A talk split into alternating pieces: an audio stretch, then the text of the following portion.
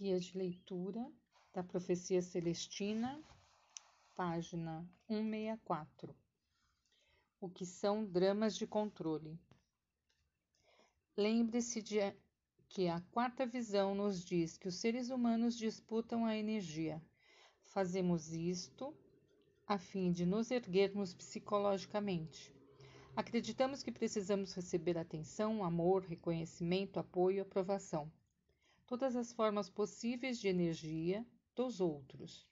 Adotamos uma maneira de puxar a energia em nossa direção através do tipo de interação que tínhamos com os nossos pais quando éramos crianças.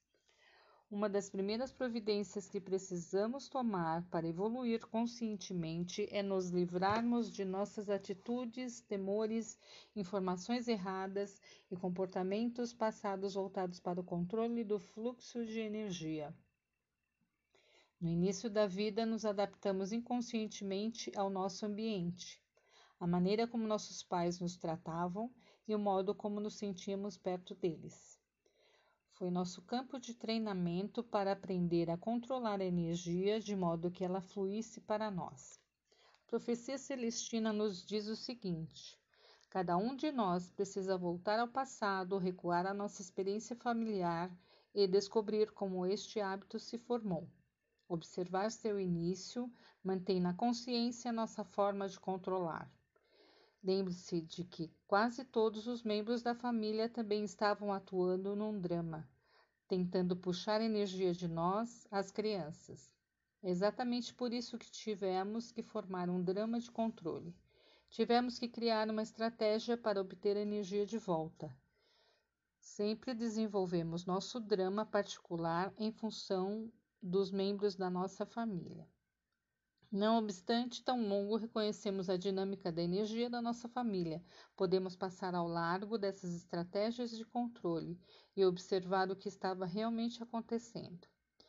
O manuscrito menciona quatro classificações principais de energia e elas operam num contínuo. Algumas pessoas usam mais do que uma das diferentes circunstâncias, mas quase todos nós temos um drama de controle dominante que temos a tendência de repetir, dependendo daquele que deu certo com os membros da nossa família primitiva.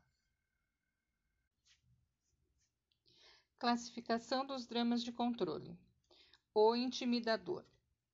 Os intimidadores conseguem que todos prestem atenção neles por meio de uma atitude espalhafatosa, de força física, de ameaças ou de explosões inesperadas. Elas mantêm todo mundo nervoso, com medo de desencadear comentários embaraçosos, irritação e, nos casos extremos, acessos de cólera. A energia avança na direção dessas pessoas por causa do medo e da desconfiança do evento seguinte, os intimidadores sempre dominam a conversa. Eles nos fazem sentir receosos ou ansiosos. Basicamente egocêntricos, o comportamento dessas pessoas pode variar entre a mania de mandar em todo mundo, falar continuamente, ter um comportamento autoritário, ser inflexível, sarcástico e ser violento. Os intimidadores são provavelmente os indivíduos mais desligados da energia universal. Eles envolvem inicialmente os outros, criando uma aura de poder. Cada um dos quatro dramas de controle cria uma dinâmica específica de energia chamada drama combinado. Por exemplo, o drama combinado criado por um intimidador é basicamente o coitadinho de mim, uma dinâmica de energia extremamente passiva. Coitadinho de mim sentindo que o intimidador está lhe roubando energia numa escala assustadora, tenta interromper o intercâmbio ameaçador assumindo uma atitude submissa em defesa como Olhe só o que você está fazendo comigo. Não me magoe, sou muito fraco. O coitadinho de mim está tentando fazer o intimidador sentir-se culpado a fim de é, interromper o ataque e recuperar o fluxo de energia. A outra possibilidade para um drama combinado é o contra-intimidador.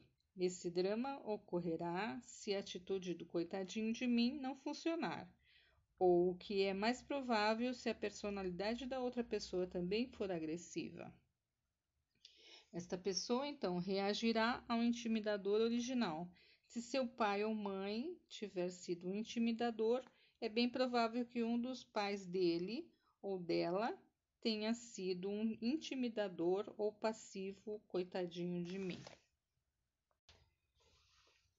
Interrogador. Os interrogadores são fisicamente menos ameaçadores, mas abatem o espírito e a vontade ao questionar mentalmente todas as atividades e motivações. Críticos hostis, eles buscam maneiras de apontar os erros dos outros, Quanto mais eles se ocupam de suas falhas e erros, mais você os observa e reage a cada movimento deles. Quanto mais você se esforça para provar que está certo ou responder a eles, mais energia você manda na direção deles. Tudo o que você disser provavelmente será usado contra você em alguma ocasião. Você se sente como se estivesse sendo constantemente controlado. Indivíduos hipervigilantes. Eles podem ser cínicos, céticos, sarcásticos, atazanadores, perfeccionistas, donos da verdade e até perversamente manipuladores. Eles envolvem inicialmente os outros com sua perspectiva lógica, infalível, fatos e intelecto. Como pais, os interrogadores geram crianças distantes e algumas vezes coitadinhos de mim. Os dois tipos querem escapar à fiscalização do interrogador. Os distantes querem evitar ter que responder e ter sua energia exaurida ao constante escrutínio e provocação do interrogador. O distante. As pessoas distantes vivem presas em seu mundo interior, de lutas não resolvidas, temores e insegurança. Elas acreditam inconscientemente que se parecem misteriosas ou desligadas.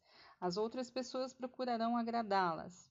Com frequência, solitários, eles se mantêm à distância por medo de que os outros imponham a vontade deles ou questionem suas decisões, como faziam seus pais interrogadores. Achando que têm que fazer tudo sozinho, eles não pedem ajuda a ninguém.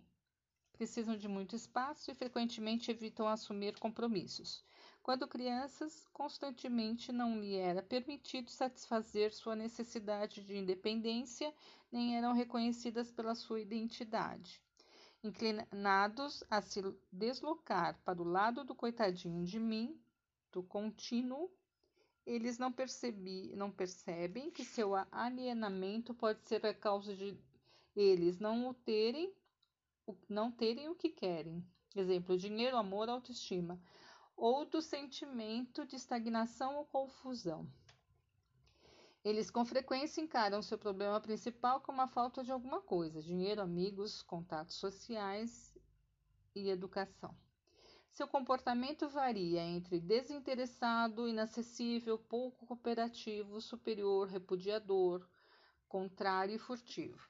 Hábeis em usar o desligamento como defesa, eles tendem a interromper a própria energia através das frases com, como Sou diferente dos outros, ninguém realmente compreende o que estou dizendo, Estou confuso, não quero jogar o jogo deles. Se ao menos eu tivesse três pontinhos.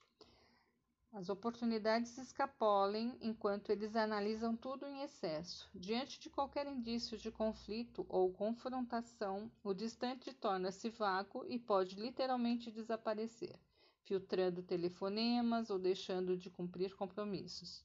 Eles envolvem inicialmente as pessoas através de suas personalidades misteriosas e inacessíveis. Os distantes normalmente geram interrogadores, mas também pode participar de dramas como intimidadores ou coitadinhos de mim, porque estão no centro do contínuo. O último drama é o coitadinho de mim ou a vítima. Os coitadinhos de mim nunca acham que têm poder suficiente para enfrentar o mundo de uma forma ativa, de modo que despertam compaixão atraindo energia em sua direção. Quando empregam a técnica silenciosa, eles podem escorregar, mas sendo coitadinhos de mim, eles fazem tudo para garantir que o silêncio não passe desapercebido. Sempre pessimista, o coitadinho de mim chama atenção para si, demonstrando preocupação, suspirando, tremendo, mantendo o olhar fixo num ponto distante, respondendo lentamente a pergunta e recontando dramas e crises comoventes. Ele gosta de ser o último da fila e submeter-se à vontade dos outros. Suas duas palavras prediletas são sim, mas. Os coitadinhos de mim seduzem inicialmente por serem vulneráveis e precisarem de ajuda. No entanto, eles não estão realmente interessados em soluções, porque per perderiam sua fonte de energia. Eles também podem exibir um comportamento excessivamente obsequioso, que acaba por fazer com que eles achem que os outros estão se aproveitando deles e reforçam seu método de obter energia. Na qualidade de adaptáveis, eles têm pouca habilidade para estabelecer limite, limites e podem ser persuasivos, defensivos, ter o hábito de pedir desculpas, explicar várias vezes a mesma coisa, dizer coisas demais e tentar resolver problemas que não lhe dizem respeito.